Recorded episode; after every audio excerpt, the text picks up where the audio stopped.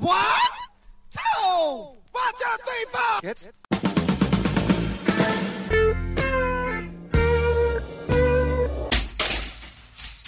Herzlich willkommen beim Podcast von kulturwoche.at und Auszüge eines Interviews mit Wolfgang Mutspiel.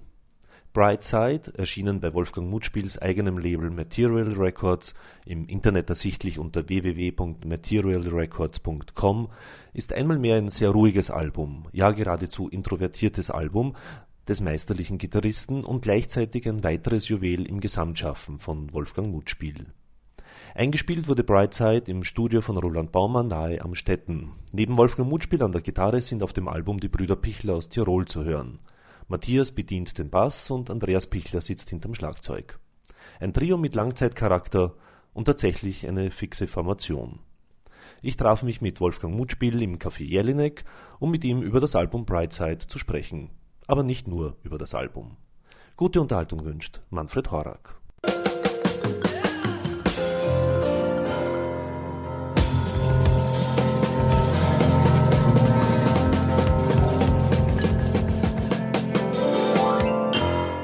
Es ist ein ruhiges Album geworden, wo jetzt nicht unbedingt die Virtuosität im Vordergrund steht. Und das nehme ich an, ist wiederum bewusst, dass die Virtuosität bei dir nicht so im Vordergrund steht. Ja, also es ist bewusst, ähm, insofern, als, als, ich, als ich mir nicht vornehme, irgendwas Virtuoses zu spielen, wenn es sozusagen passt und, und äh, daherkommt, dann, dann, dann gerne. Aber es ist kein Programm, jetzt virtuos zu sein. Und wir sind am Album sind auch in zwei Hommagen, würde ich jetzt mal sagen. Ja. Eins Hommage an Brett Meldau und eins an Tafel Yusuf wieder. Genau. Das sind eigentlich so, äh, während dem Entstehen des Liedes habe ich an diese Menschen gedacht, nicht vorher, sondern ich habe was geschrieben und es war so im Fall von Melda so eine ungerade Taktart und dann über diese Taktart relativ äh, songartige Changes. Und das hat mich erinnert an ein, an ein Album, wo, wo der Brad über so einen ähnlichen Groove improvisiert hat, bei Introducing Brad Meldau, seine erste Platte, die erste, die ich gehört habe. Mhm. Und das hat mir sehr gefallen, wie er da leicht drüber gespielt hat, so ganz, als wäre es ein, ein Viervierteltakt.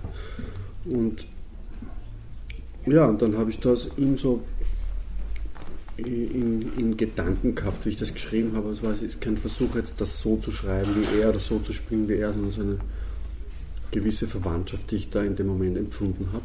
Und ähm, beim Daffer ist es auch so, dass der, sein Gesang mich, weil ich ja sehr oft mit ihm gespielt habe, immer berührt hat.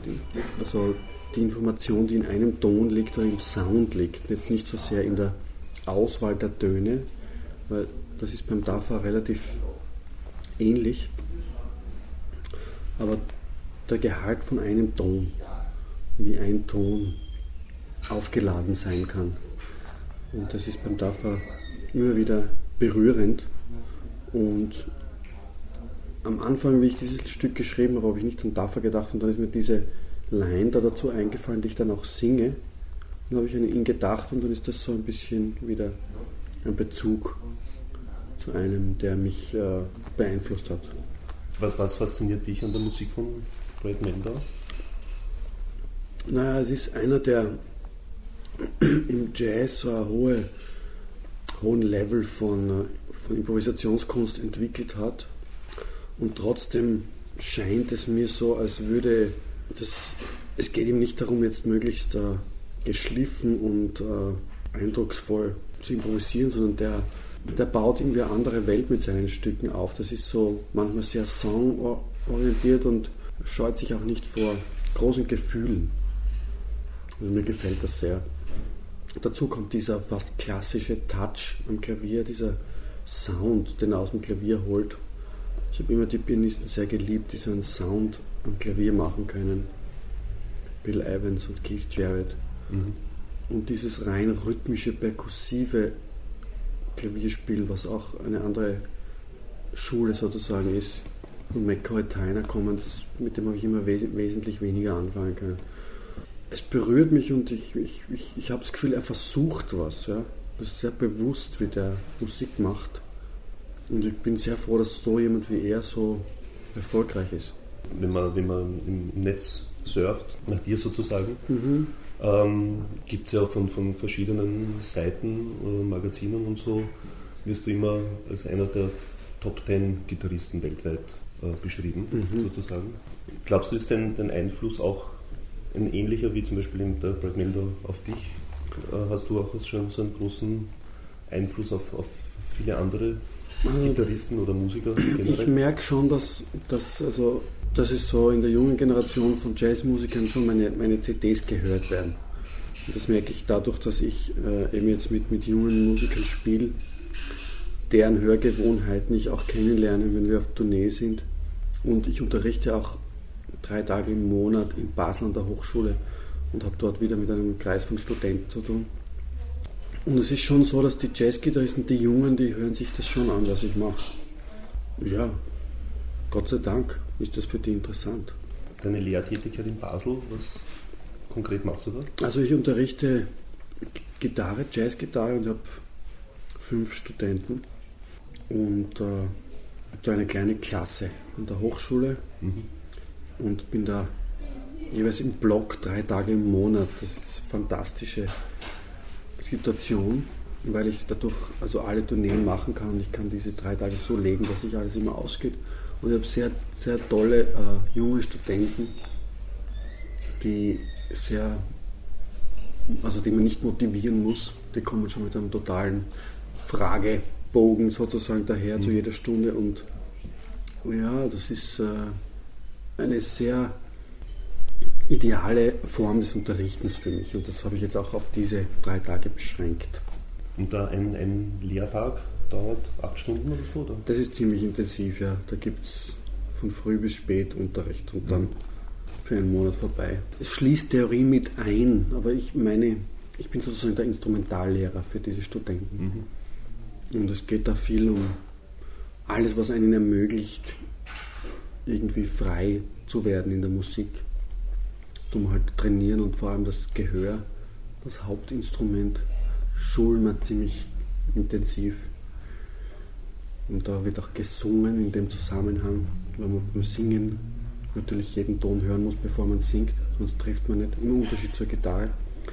Und ja, ähm, es geht da weniger darum, dass ich eine gewisse Art zu spielen denen zeige, sondern eher darum, dass sie sozusagen frei werden in der Musik und, und ihr, ihr Gehör und ihr Gespür entwickeln. Und Basel ist an dich herangetreten?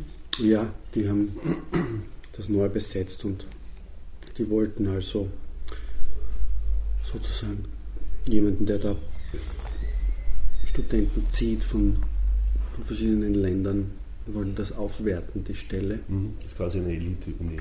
Naja, es ist, es ist schon so, es ist ja, es ist so, dass wenig Plätze halt dadurch, dass ich nur drei Tage unterrichte, sind und, und sehr viele Studenten kommen zur Aufnahmeprüfung. Also wir müssen da sehr viele Leute wegschicken. Mhm. Und unter denen sind auch gute. Also, die weggeschickt werden ja, müssen. Ja, weil wir eben dann nicht genug Plätze haben. Mhm. Wie sind die Auswahlkriterien? Wer, wer darf nur Naja, zur zu dieser Aufnahmeprüfung antreten, darf glaube ich jeder. Und dann müssen die halt ähm, mit einer Rhythmusgruppe, die da vor Ort ist, spielen.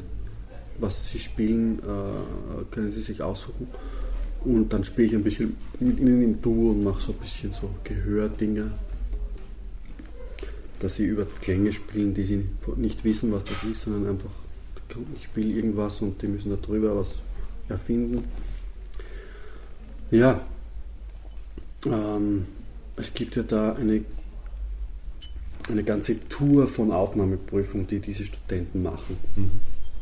Die sind ja dann nicht nur an dieser Schule, sondern es gibt in Luzern äh, eine Schule, an der der Kurt Rosenwinkel unterrichtet. Mhm. Jetzt ist ja so Schweiz ziemliches Gitarrenland geworden. Und, und dann gibt es in Bern noch eine Schule und so weiter. Und diese Studenten machen meistens mehrere Aufnahmeprüfungen. Ja. Mhm. Hattest du das davor schon in Österreich auch mal gemacht, in der Intensität? Ich habe noch nie äh, regelmäßig, ich habe noch nie, bin noch nie einer regelmäßigen Arbeit nachgegangen. Also das ist jetzt das erste Mal. Zurück zur CD. Mhm. Äh, Das ist das erste Album mit den zwei Tirolern, Ja, mit den Pichlern sozusagen. genau. Äh, live hat man die ja schon mehrmals sehen können. Ja. Äh, wie war das, das Erlebnis sozusagen im, im Studio mit Ihnen im Vergleich jetzt zum Konzert oder zu den Konzerten? Es war spannend, weil das erste Mal, dass wir zusammen aufnehmen, ja. Und gewisse Dinge, die live halt gut funktionieren, funktionieren nicht unbedingt bei einer Aufnahme und umgekehrt. Und insofern war es sehr spannend, aber es war harmonisch und intensiv. Es waren drei Tage und mit einem sehr guten Toningenieur, mit dem ich sehr viel arbeite, heißt Roland Baumann. Mhm. Und das ist so eine Art Mitproduzent, weil der gute Ohren hat und ein gutes Gespür für Musik. Mhm. Und wir haben da zu viert also nichts anderes gemacht als aufgenommen und, und das dann wieder gehört und so Mhm. weiter. Und ich bin ja wahnsinnig gern im Studio, ich liebe diese Zeiten. Weil es ist so eine Konzentration auf die Musik und dadurch, dass man das dann so klar und in schöner Qualität zurückhört, ist das immer so ein Erkenntnissprung. Und es hat Spaß gemacht mit den beiden. Also Und drei Tage haben gereicht. Genau, es war so, dass wir eigentlich für Jazzverhältnisse relativ großzügig waren mit der Zeit. Also wir haben nur aufgenommen drei Tage oder vier Tage und dann noch einmal extra drei Tage äh, gemischt und so weiter. Also eine Woche insgesamt, was für Jazzaufnahme relativ viel ist. Für Pop oder sowas ist das nichts, aber da spielen die gerade einen Drumtrack ein, glaube ich. Sollte das auch im Jazz so sein, dass es ein sehr kurzer Prozess ist im Studio? Das würde ich nicht so äh, als Motto nehmen, aber so lange wie man braucht, dass es so gut ist, wie man will, soll man sich Zeit nehmen. Es gibt Dinge, die, die werden nicht besser, wenn man sie nochmal spielt. Aber wenn etwas mh, bei einem guten Take eindeutig stört, dann lasse ich das auf keinen Fall stehen. Und äh, ich glaube, so eine gewisse Bewusstheit, dass das was Spezielles ist, die Aufnahme, dass das was anderes ist als, als ein Live-Konzert, das würde manchen Jazzplatten schon gut tun. Es gibt ja sehr viele Live-CDs.